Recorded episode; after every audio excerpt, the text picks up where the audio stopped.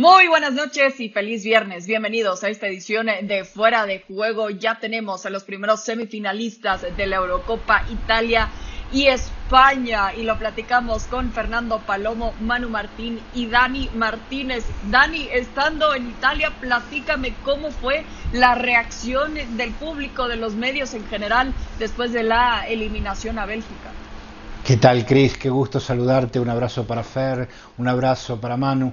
Yo creo que eh, se esperaba desde hace mucho tiempo una noche como la que está viviendo y, unos días como los que seguirá viviendo Italia, al menos desde el punto de vista futbolístico. Hasta no hace mucho resonaban eh, a, la, ventana que tengo a, mi derecha los, eh, los sonidos de los claxon, de las bocinas. Hacía mucho que no veía a la gente con las banderas. eso ya es un inicio importante para una selección que eh, se quedó fuera del, último mundial, que cambió profundamente incluso su identidad futbolística para encontrar eh, lo que le ha propuesto eh, Roberto Mancini con un grupo que es equipo, que cuando le toca sufrir, sufre, que, que trata de dominar a su rival que trata de proponerse siempre y que hasta ahora está consiguiendo muy buenos resultados a son de una buena cantidad de marcación, eh, de, anotaciones en el arco contrario, eh, pero que naturalmente subirá una, una baja importante porque hay que señalar que ha sido muy grave la lesión de eh, Leonardo Spinazzola, el jugador de la Roma, que eh, se sospecha tiene la rotura del eh, tendón de Aquiles de su pierna izquierda. Eh, naturalmente faltan los exámenes instrumentales, pero es sin dudas un tiempo muy largo el que deberá estar fuera el jugador de la Roma. ¿Cuánto le puede pesar esto, Fer, pensando ya en la semifinal? Bueno, muchísimo, un gusto saludarles. bastante, porque Italia si algo ha conseguido es que sus laterales, Di Lorenzo y Spinazzola en el caso de los últimos partidos, consigan una profundidad que permite además a Insigne o a Chiesa, el caso del partido de hoy, a jugar por dentro a espaldas de, de Ciro Inmóvil. El único punto flojo que tuvo la selección italiana en el partido de hoy, el, el, juego del delantero de la Lazio fue bastante flojo y hasta contraproducente en algunos momentos del partido. Se le hizo largo ya la sustitución de, de Inmóvil en, su momento para el ingreso del Toro Velotti lo de Spinazzola pasa por también perder no solamente a un jugador fundamental para el sistema, pero a uno de los mejores jugadores que ha visto esta Eurocopa. Es que el juego del lateral izquierdo de la Roma ha sido formidable, se le vio hoy incluso en, un par de minutos nada más llegar a cruzar con velocidad eh, en una acción en la que muy cerca estuvo Bélgica de empatar el partido a dos en el arranque del segundo tiempo y en la misma secuencia de la jugada casi terminar un ataque italiano con gol van a extrañarlo muchísimo, como cualquier equipo extrañaría una de sus piezas más importantes, pero quiero decirlo también, Italia es más que un jugador nada más. Italia es, es la reunión de muchos jugadores en un muy buen momento, lo que al final termina por lógica convirtiendo a este equipo italiano, pero no lógicamente buenos jugadores en un buen momento se convierten en un equipo con tal comunicación futbolística como la que tiene Italia, que ese es un punto de análisis mayor. Y, con esto que mencionas, Fer, es interesante también, Manu, por el momento que vive este equipo italiano también, en que eh, quizás se hablaba más eh, de Francia, de Portugal, por los planteles, por las expectativas. Pase lo que pase con este equipo de Roberto, Roberto Mancini, ¿lo describirías como un renacer después de este cambio generacional que ha vivido Italia? ¿Qué tal? ¿Cómo estáis? Absolutamente, absolutamente. Y fíjate, eh, mientras nos fijamos en otros equipos, en nombres, porque claro, veíamos a Francia y nos fijábamos en Mbappé y, que volvía Benzema, nos fijábamos en Portugal y nos fijábamos en Cristiano Ronaldo y en una serie de nombres que le estaban acompañando en el ataque, eh, o, hasta la propia Bélgica, si, si me apuras, aunque es un equipo más hecho. Sin embargo, en Italia no es una cosa de esta Eurocopa, es una cosa que llevan ya más de 30 partidos sin perder, que el fracaso de no estar en el, en último mundial eh, hizo que se tambalease todo y una catarsis absoluta y se empezara de cero. Y le han permitido a Mancini crear ese equipo donde, como decía Fer, es que no importa, entre comillas, que no esté Spinazzola, es que eh, allí donde miras hay algo interesante y todos los que han jugado durante todos los partidos de la Eurocopa han hecho a Italia el equipo más atractivo de ver es que no ha tenido ni un solo partido en el que dijeras em, eh, ya se han caído o había demasiadas expectativas. Ha habido otras selecciones donde había muchas expectativas en la primera fase y han caído en la, eliminatoria. Italia es constante, Italia es vertiginosa jugando al fútbol. Es decir, tiene una serie de cualidades que creo que este renacer no le viene solo de la Eurocopa, sino le viene de, ese momento de crisis donde no te clasificas para un mundial y tienes que cambiar absolutamente todo y han acertado. ¿Y cuánto tiene que ver este momento, Dani, eh, de Italia y todo lo que nos platica Manu con la llegada de alguien como Roberto Mancini? Es la única estrella que tiene Italia, Cris. Se puede decir Donnarumma también, probablemente, porque es un nombre eh, muy importante. Pero yo creo que si tiene una estrella este equipo es eh, el Roberto Mancini. él es el nombre, alrededor de él y eh, de Gianluca Viali, que con el ejemplo de la lucha a una muy fuerte enfermedad que lo ha quejado en los últimos tiempos, eh, ha demostrado una fortaleza de carácter y ha transmitido esto dentro del grupo eh, con eh, Atilio Lombardo, que fue su compañero, aquellos jugadores de la Sampdoria que ganaron el Scudetto de la Sampdoria que llegaron a una final de Champions ante el Ajax, aquella dupla de gol que, ante el Barça, sí, perdón, sí tienes razón, ante el Barça hubo una, una mm, decía, hay una amálgama eh, que, que, une eh, profundamente la relación eh, de amistad que, que, hay dentro del cuerpo técnico y que se ha distribuido parejamente en, en, todos los componentes del equipo, por, justamente porque no hay una estrella, porque no hay un, un Messi o un Lukaku, un De Bruyne, como había hoy enfrente hoy, alguien en el que hay que prestar demasiada atención y hay que jugar un poco para, para que pueda eh, eh, ponerse, imponerse en su juego. Aquí todos juegan, todos llegan. Eh, Varela hoy de prepotencia hizo un gol muy fuerte, de calidad hizo otro, Insigne en lo que verdaderamente mostraron, se mostraron con piel de equipo y esa es la verdadera fuerza de esta Italia. Más allá del nivel mostrado de este equipo italiano, Fer, ¿qué le faltó a Bélgica hoy? Bueno, eh, lo decía después Kevin De Bruyne y creo que era de anticipar también, y se habló de esto antes de la Copa eh, Europea, porque Kevin De Bruyne entraba con la duda que le dejaba el fuerte choque que sufrió con Antonio Rudiger en la final de la Champions, de Nazar no llegaba eh, en un momento óptimo, quizás incluso ni siquiera para ser convocado a una selección, pero su nombre es tal y su calidad también como para pensar que se podría llegar a, recuperar su forma futbolística. Hoy ni siquiera estuvo en el campo. El mejor de los Hazard fue Torgan y lo había sido durante toda la temporada. No, se encontraron en una reunión de infortunios que al final terminó por eh, ver nada más una sombra de lo que puede ser este equipo. Hoy Kevin De Bruyne después del partido lo decía, no es el momento idóneo para este grupo de jugadores, no fue el momento idóneo para este equipo la Eurocopa y para él particularmente que hoy juega con daño en, en ligamento de uno de sus tobillos y, y lo hace, dice, por sentir la responsabilidad de representar a su equipo.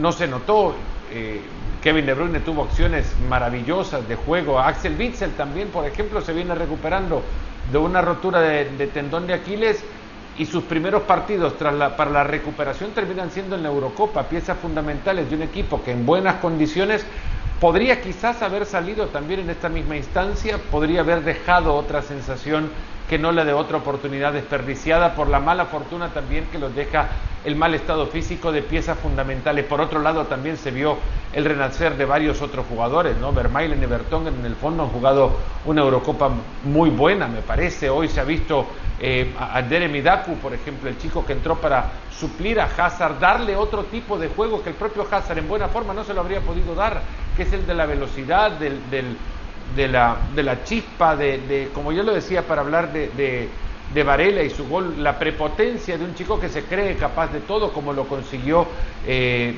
Dacu ahora, entrando incluso a forzar una acción en la que obligó al árbitro a tomar una decisión, sí, ahí en el límite de lo discutible, pero al, final penal. Eh, yo creo que lo de Bélgica nada más que la sensación esa, reitero, que es un equipo que deja pasar otro gran torneo. En el 2016 era porque eran quizás muy, muy verdes, pichones, y enfrente o al lado de ellos estaba un técnico que no era del todo capaz. En el 2018 llegan hasta las semifinales de una Copa del Mundo dejando una muy buena imagen, infortuito quizás el camino que les deja fuera en las semifinales y ahora esto, ¿no? Varias lesiones que los dejan eh, sin sus piezas importantes.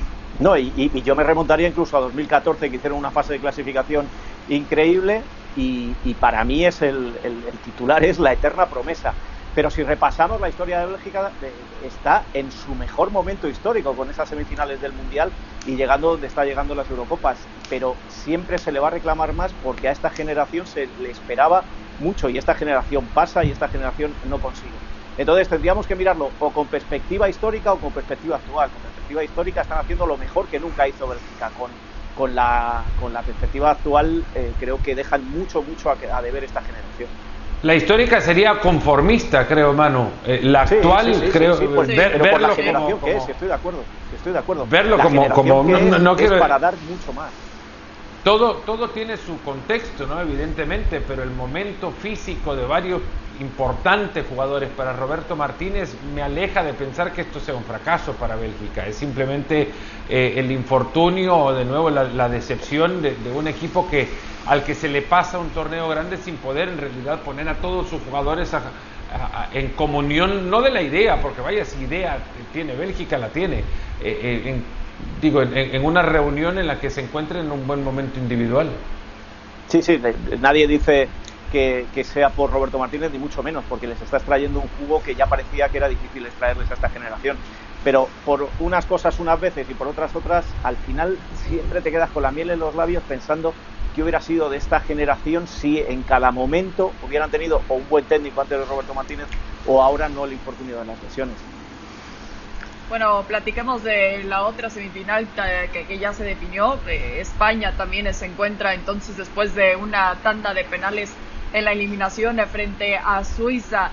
Dani, ¿cómo crees que debe jugarle España después de lo que le vimos hoy al equipo italiano? España tiene una identidad que no viene de ahora, que, que, que, la resguarda desde hace años eh, y yo creo que ha jugado dentro de esos parámetros con una enorme renovación, esto es evidente. Yo creo que va a seguir fiel a su identidad, a tener la pelota, a buscar siempre eh, la jugada pensada, a desbordar, a, llegar, eh, a llegar siempre dominando. Va a querer tener obviamente la posesión durante el partido. Eh, creo que va, a respetar lo que conocemos. Quizá se, se, estarán augurando quienes quieren que, quienes hinchan y, son aficionados de España, eh, que, tenga más puntería, porque lo que le ha faltado a España en estos, eh, en estos partidos ha sido eh, tener más puntería a la hora de la definición. El último toque ha creado mucho, pero no ha, no ha conseguido, no ha cosechado lo que ha creado y eso se sabe en los torneos cortos, en los torneos importantes, es siempre fundamental es su mayor problema, Manu? Lo podemos ver también con el vaso medio lleno, medio vacío. Hombre, eh, son 11 goles los que lleva, ¿eh? eh o 12, 12 con el de hoy. Es decir, eh, gol no le ha faltado. Lo que le ha faltado ha sido puntería en los momentos claves, y estoy totalmente de acuerdo. ¿eh? No, no, me, no me voy por la puerta de atrás pensando o queriendo decir que España eh, tiene los mejores goleadores, ni mucho menos. cuando no ha sido Morata ha sido Gerard Moreno, cuando no ha sido Ferran, cuando no ha sido Dani Olmo, cuando no eh, le falta rematar. Pero hay una cosa que ha mejorado, y, lo digo el día que peor partido ha hecho, y lo vengo diciendo durante toda la Copa. España está jugando bien al fútbol. Hoy quizá no, hoy quizá por cansancio, por el planteamiento que le ha hecho Suiza, por, muchas cosas que, pueden influir a estas alturas de la competición, no ha hecho el mejor partido. Pero España le faltaba el gol en los, tres en los dos primeros partidos y luego en los dos siguientes consiguió 10 de golpe. Con lo cual, eh, yo lo que creo que le va a faltar a España frente a Italia, creo que vamos a ver un buen partido pero creo que lo que más le va a faltar, más que el gol, le va a faltar madurez. Porque sigo pensando que esta selección es muy joven, sigo pensando que esta es una selección, desde mi punto de vista, de transición a un futuro donde creo que van a llegar otra vez una buena generación, como la que estamos viendo ahora, por supuesto, y quizás se va a enfrentar a una Italia que también ha hecho una revolución, pero que tiene jugadores mucho más maduros, mucho más formados y que son mucho más capaces de afrontar este tipo de duelos, más que el gol, ¿eh? porque el gol al final, cuando España lo ha necesitado, le ha llegado. ¿Estás de acuerdo, Fer? ¿Preocupa más la madurez? Bueno, puestos a comparar, eh, ninguna de las dos selecciones que se van a enfrentar en las semifinales cuenta con ello. Eh, es cierto que Italia tiene un par de jugadores con veteranía, Chiellini, Bonucci, pero el resto ni, ni siquiera Lorenzo Insigne, quien se convirtió en aquel eh, gran jugador que todos extrañamos que Giampiero Ventura dejara en el banco en aquel partido contra Suecia por la clasificación a la Copa del Mundo de Rusia. Tampoco es que Italia la tenga la experiencia de una cita como esta. Son, son digamos, dos equipos eh, con colecciones de pichones que están ahora eh, apenas saliendo del cascarón colectivo. Pero yo me quiero meter en el partido fundamentalmente en lo que España hizo bien y que ha venido haciendo muy bien durante toda la Eurocopa. Hay distintas eh, facetas de juego que, España ha ejecutado de maravilla. Creo que se van a cruzar los dos mejores equipos de esta Euro. Lo he reiterado, para mí Italia es el mejor equipo y muy cerca de, Italia está la selección española. España no, está ahí al lado de Italia o mejor que los italianos simplemente por lo que ya mencionaron. No tiene centro delantero o no tiene puntería en los centros delanteros muy buenos con los que, con los que cuenta. Y arriba además cuenta con tres jugadores que tampoco han sido titulares regulares en sus equipos, ni el propio Álvaro Morata lo ha sido. Hoy Gerard Moreno, por ejemplo, cuando entra falla tres ocasiones clarísimas de gol, pero clarísimas de gol. Y si uno repasa la temporada de Gerard Moreno en memoria rápida, no encuentra un partido en el que se le hayan escapado tres acciones de las que hoy dejó ir y alguna de esas entraba y alguna de esas España podría haberse reunido al lado de Gerard Moreno y habría, se habría abrazado con el gol que le diera tranquilidad y que no lo tuviera que llevar hasta, los, eh, hasta el tiempo extra. Esto dicho, España hoy también se ve favorecido por una expulsión que desde mi perspectiva eh, nos deja uno de los pocos errores que ha tenido el VAR en la Eurocopa. Lo de Remo Freuler tendría que haber sido revisado seguramente y haber eh, hecho que Michael Oliver reconsiderara la decisión tomada. arriba en el VAR habrán dicho no fue un error claro y evidente y en consecuencia dejamos que la roja directa Freuler se, se mantenga. Y a partir de esto es que España también encuentra la mayor, eh, el mayor volumen de sus llegadas y exalza la figura de Jan Sommer, que lo decía Unai Simón en un ejercicio de, gran deportividad y, de su parte de enorme personalidad, Unai Simón se quedaba con el premio al mejor del partido. Que para mí, en realidad, el premio se lo tendrían que haber dado por la, paciencia, la, cordura, la personalidad y fortaleza mental que, que, Unai Simón mostró después que le castigaran a palos por el error que cometió en el partido anterior.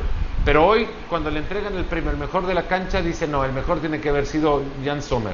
Y creo que todos podríamos coincidir. Vimos la mejor actuación de un portero en esta Euro y una de las mejores que se han visto en, un torneo grande. Al margen de los números y demás, una figura influyente en el partido fue Sommer lo que hizo que al final eh, el partido se fuera a un lugar a donde no tendría que haber llegado si el, fútbol es justo. A partir de la expulsión, porque si, vemos el partido, eh, se juntan dos factores. Por un lado, España para mí que llega cansada, llega muy cansada y de ahí algunos cambios que ha hecho Luis Enrique, pero la lectura que hace eh, Petkovic, el seleccionador suizo de, España desde el minuto uno, incluso encajando el gol en propia puerta, no ha variado en un solo segundo, estrangulando absolutamente todo lo que pudiera pasar por, por Busquets y por Coque y por Pedri, que es la base. A partir de ahí España ha sufrido de lo lindo hasta que se ha quedado con uno más en el partido y estoy de acuerdo. A partir de ahí ha sido cuando han llegado las oportunidades y, Sommer ha sido sin duda el mejor de su equipo. Pero Momentos igual, 11 contra 11 en los que no se dejaron de ver cosas muy buenas de esos tres que han mencionado. Hoy el partido de Busquets sí, sí, sí, sí. me pareció maravilloso. Yo creo que, que, ha, costado, ha costado más que en otros partidos ver a Busquets porque, y, si te fijas, los dos de arriba, Seferovic y, y no me sale ahora el otro, eh, los, los dos puntas... ¿Cómo? Gabranovich no había sido. Eh, bueno, entró después, pero los dos tapando eh, continuamente a Busquets cuando no era uno, era otro. Si te fijas durante todo el partido, eh, es donde está la clave de que España no haya hecho un gran partido, además de lo que digo del, cansancio, porque no. Bueno, hubo una que le. Esos triángulos que se montan en las bandas que hemos visto desde el principio, que los montan Pedri y Coque con los laterales y con los puntas, con los extremos, hoy han funcionado mucho menos que en otros partidos. Yo creo que eh, Suiza se ha plantado muy bien en la cancha, es un equipo muy inteligente, muy trabajado, lleva muchos años jugando los mismos jugadores. A Suiza le dolió mucho la creo que ha merecido también. Fer, rápido. No, quedarse, quedarse sin embolo y quedarse sin, sin, ah, un, eh, sin un, jugador que pueda tomar eh, las pelotas largas. Vargas es muy bueno controlando en la mitad, pero carece de la velocidad de embolo y este, este factor también aporta que los suizos no generen más 11 contra 11 de lo que podrían haber hecho. Sí, aguantó y bastante frente a España, más que nada eh, jugando con 10 elementos. A, ver, Dani, voy contigo porque sabemos que se le viene entonces un partido bastante importante. Ya decía Fer que para él estas son las dos mejores selecciones que se enfrentan en este momento. ¿Para ti lo ves como una final adelantada?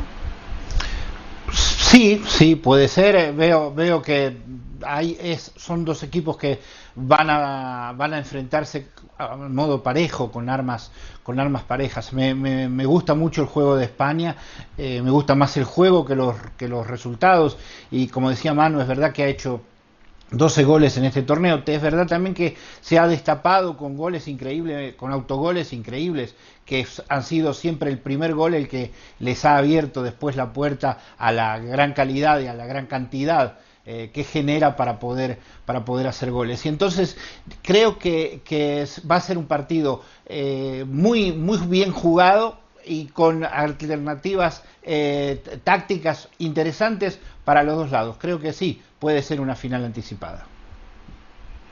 Sí, se viene un partido bastante interesante también, los que nos esperan el día de mañana, porque Inglaterra también se prepara para mantenerse vivo y vemos justamente los cuando República Checa se mediante Dinamarca en Bakú y más tarde Ucrania busca eliminar a Inglaterra en el Estadio Olímpico de Roma. Ya jugando fuera de casa, ¿qué tan incómodos se pueden llegar a este partido los de Gareth Southgate Fair?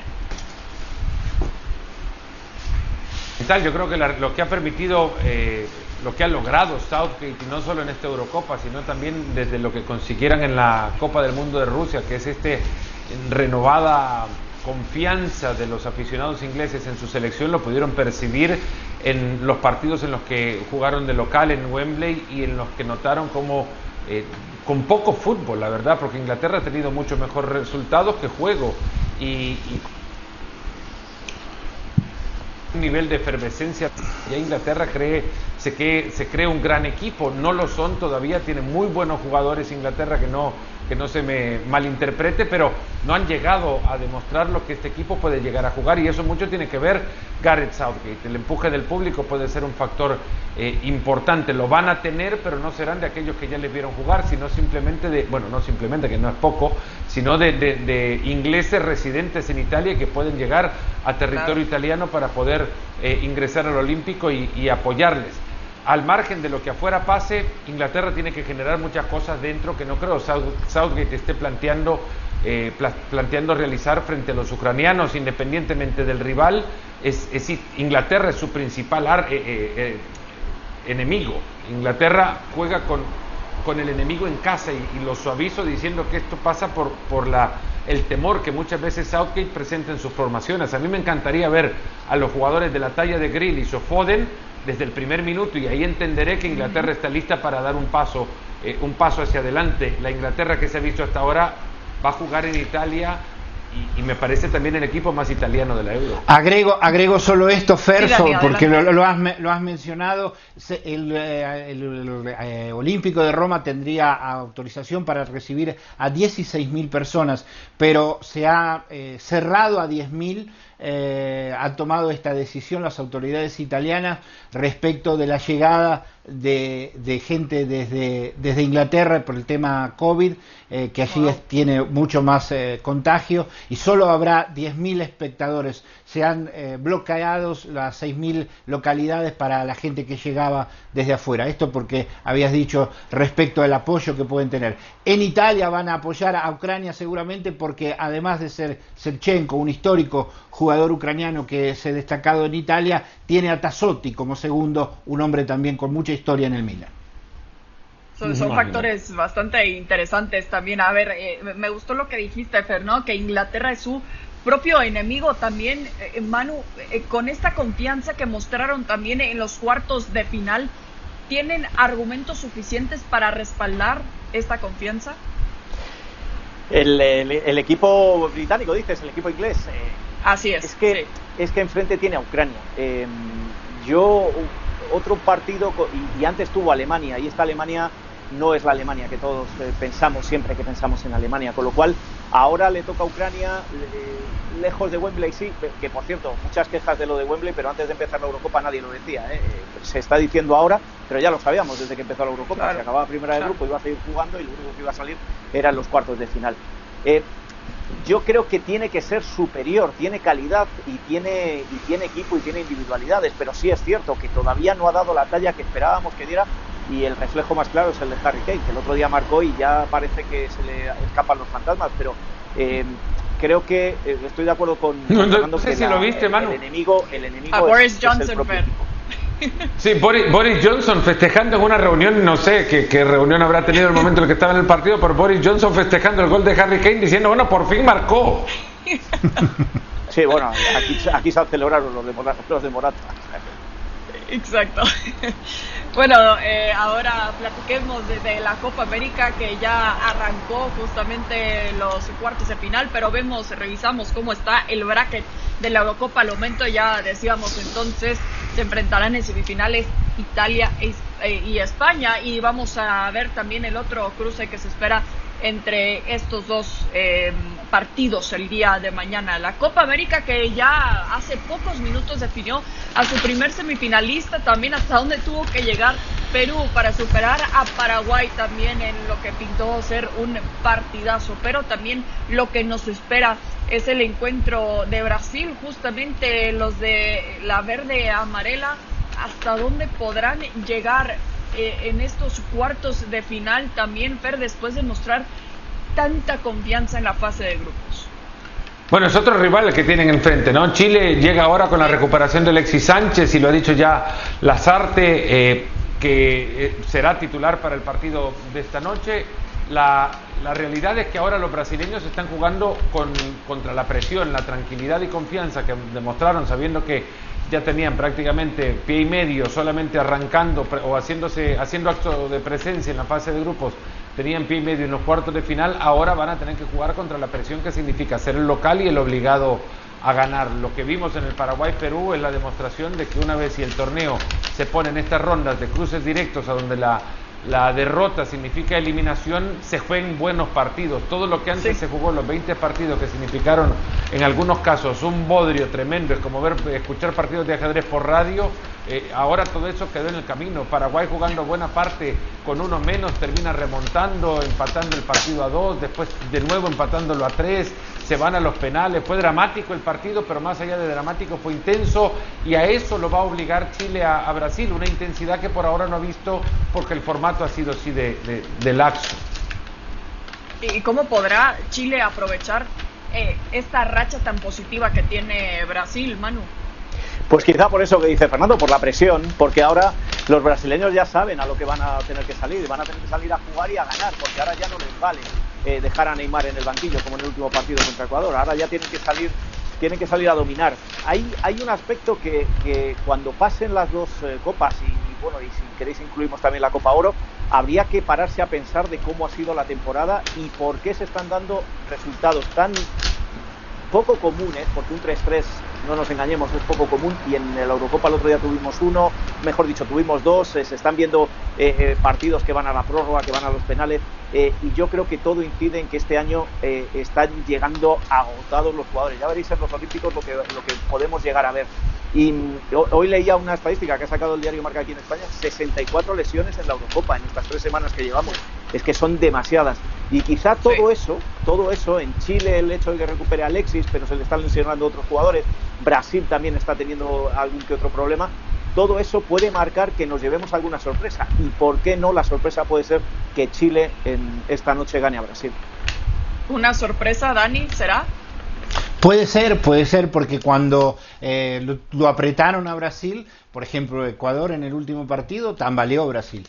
Eh, claro, le faltaban jugadores importantes, les faltaba eh, todo eh, esa fuerza, la, intensidad que se necesita cuando se está obligado al triunfo. Y como bien decía Manu y, Fer, ahora están, estamos viendo lo que puede ser la verdadera dimensión de la Copa América. Entonces yo creo que sí, que puede ser Chile un rival bien difícil para, para Brasil, como naturalmente ha sido este, este equipo, este choque entre Perú y Paraguay muy, muy intenso.